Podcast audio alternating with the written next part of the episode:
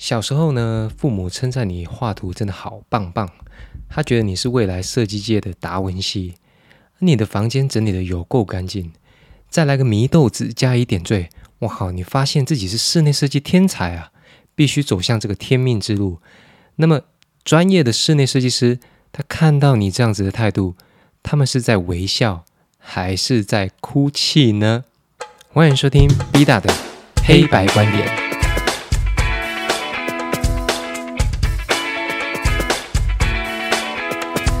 Hello，各位朋友，欢迎回来。今天咱们要来讲的就是：你真的想学室内设计吗？那当然，今天会有这个主题哦，就是大家应该不陌生，就是其实很多人真的都很想学室内设计，对吧？我有没有讲中你的心声？那呢，B 大自己我是广告设计，然后工业设计背景。那其实我认识的设计师也不算少啊。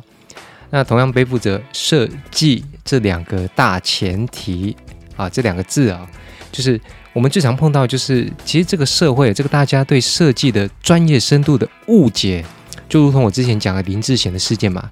那他对于这个误解呢是怎么回事？其实很多老板呢都把专业的设计师当成什么呢？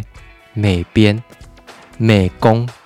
真的学工业设计，或是学印刷、平面、视传，他听到美工这两个字，其实我们心里有一股懒爬会哦，有一股恼火。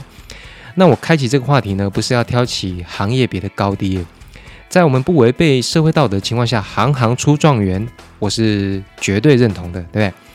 那只是设计这个观念在亚洲还算是比较新的行业哦。那我们今天呢要提的摄影设计，是因为。刚刚提到了很多老板把设计师当美编，那室内设计师的图呢？我告诉你，称斤论两卖。没错，出钱的是老大，但重点就在于坊间这些观念如果没有慢慢调整过来的话，可能会导致孩子们呐，或是你呀，大家踏入设计的路就是大大的误导了。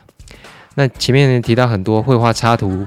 你就觉得你是四川的，那你对房间布置有想法，你就室内设计师。我靠，那其实这个我们这个设计师做久了比较心软啊，我们都会微笑的跟年轻人讲：“哎，你不要踏上不归路哦。”其实我真的很想跟这些人讲，你们把设计当什么了？Come on，don't be kidding，不要当奇丁，好不好？那没有关系。那我会讲这个话题呢，就是要告诉大家，如果你真心有兴趣的话，我来跟大家浅谈室内设计师在做什么，好不好？那在这个开始以前呢，先让大家信心崩溃一下。我们来个设计师语录。一个老板呢，哎，Hello，你那个李设计师，你帮我配一个不同的颜色好不好？OK，老板，我会依照你的环境、空间配比跟需求，我调几款 CMF 给你。然后我再把报价单更新给你，啊，调个颜色也要收钱哦！靠，你是奇丁吗？OK，来，那室内设计 （Interior Design） 是一种呢以居住空间为目标，而且是以人作为对象的设计形式。那这些人需要具备什么知识呢？包括美学啊、工程结构，我刚刚讲的材质啊、动线规划啊。地理环境啊，他妈风水啊，那都要转换成一个设计的物件，各种相关的基础都是啦，包括你看得到的墙、窗户、窗帘啊、地板、门、灯光、水电、环控，还有各种业主会想象到的奇妙事情，都是室内设计师该想到的。好了，那我刚刚说了，身为一个有品位的你呢，或多或少都打理过自己的房间吧，买过家具吧。讲究一点的，你也贴贴壁纸，挂个海报，上个油漆啊，装点一下。其实，我认为对于一个有品味的人，要打理好自己房间，真的不算难哦。那这些杂物太多，我们先撇开不看。一般人会有这种错觉呢，是因为其实你们无法改变的状况有两种啊。第一个，你就是在想自己的家里嘛，你的环境跟空间是不能动的嘛。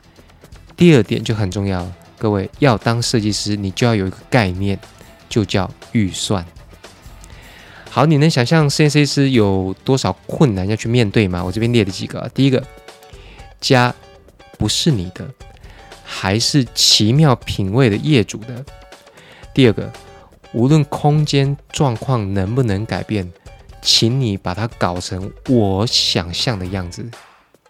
我想象的，那至于我想象什么样子，反正你画图画到跟我想的一样就对啦。这是第二个，第三个，业主只是一个代名词，实际上十个里面有九个希望你少花钱，他根本不是金主，他是省钱之主。呃，但是不要忘了第二点啊，你要画的跟我想象一样哦。这第三个哈，那第四个是什么呢？室内设计师在设计的时候。这个家未来有几个人会住，有几个人会使用，你就要有几倍的耐心去沟通。好，那第五个室内设计师，我真的觉得很替他们抱冤屈哦，就叫，哎，设计费已经那么贵了，监工费还这么贵啊，那我设计跟执行拆开做就好啦。我告诉你，没错，设计跟执行拆开做，这个有点像，呃，你准备的食材叫别人来煮。会一样吗，大哥？打折扣嘛？那这种风险，业主愿意承担去换钱，OK。但是我告诉你，最后的结果他们都不愿意接受。哦，这个这个就叫业主，OK。好，讲完这五个可怜的室内设计师工作，我跟你们讲一个小语录之二：在设计界没有过劳死，有的话也是你本来就有病。各位，所以。其实我教过很多学生，我都跟他们讲说：你们把设计当什么了？我认识的顶尖的设计师、专业的设计师，每个都是拿命来玩的。好，所以没有过劳死了，是你本来就有病。OK。好，那么往下走，以上几点呢，是我简述室内设计师会碰到的一些表层问题啦。那设计其实前中后还有多少努力不为人知。其实现在无论大家买什么、用什么、花钱在设计上面。他们钱要花在刀口上，这一这串字已经被无限上纲了哈。而且，室内设计还要讲求性价比以外，还讲求售后服务哦。你得意嘿嘎嘎 Q 唔掉，要锤力哦。好，那这边有一个统计呢，室内设计师在一次的室内装修中，前前后后平均沟通要超过一百次，各位。他要跟你沟通一百次，而且你很难沟通，你知道吗？啊，在这种艰难的情况下，还得满足业主的高压节奏。那终于呢，花了无数个夜晚，我们流着泪水跟汗水，哦，完成了一个承诺，一个充满艺术、人文、空间啊温暖的空间。但这些这些业主却轻轻的说一句啊，不好意思啊，那个大师跟我说这样的风水不好。风水啊，大哥，你能想象全部搞完以后，最后一个老外跟你讲：“哎，这红水跟他不相合哦，front door to to rear door，right？” 你能想象设计师们的表情吗？我告诉你，这就是室内设计。好了，上面讲了这么多室内设计的辛苦呢，我靠，有警车经过。上次讲了这么多室内设计的辛苦。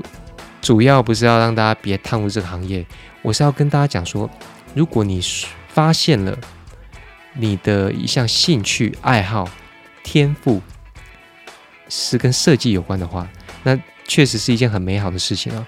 但是只要任何事情变成专业，我们就得面临磨练、打击、自我、自我安慰吧。我本来想讲自我成长。好，那。设计师在人际沟通的技巧里面要求是很高的哦。这个有一些大师就会提到了，怎么思考造就你怎么样的人生。那设计师的辛苦跟乐趣常常来自于同一个地方。我们希望的是帮助人思考，帮助人获得幸福。所以最后拉回前面，无论你从小喜欢画图，还是你对自己房间真的很有想法，我们希望的是。你只能用更尊敬的眼光来看待这个行业，更认真、更专业的来看待这个行业，而不是补习班说叫你三个月就变成室内设计师喽。那当然，补习班有没有效？大家可以回去听我的节目。当他们努力为我们解决问题的时候，请大家给室内设计师一个微笑好吗？好了，那我还是希望呢，认真想要学室内设计的你，可以仔细听完我刚讲的五个大重点，还有这些人碰到的事情有多高压。每天都想要上班，每天都想到要上班就很痛苦的你，想学设计吗？没有关系，B 大的节目还会陪你面对明天的挑战。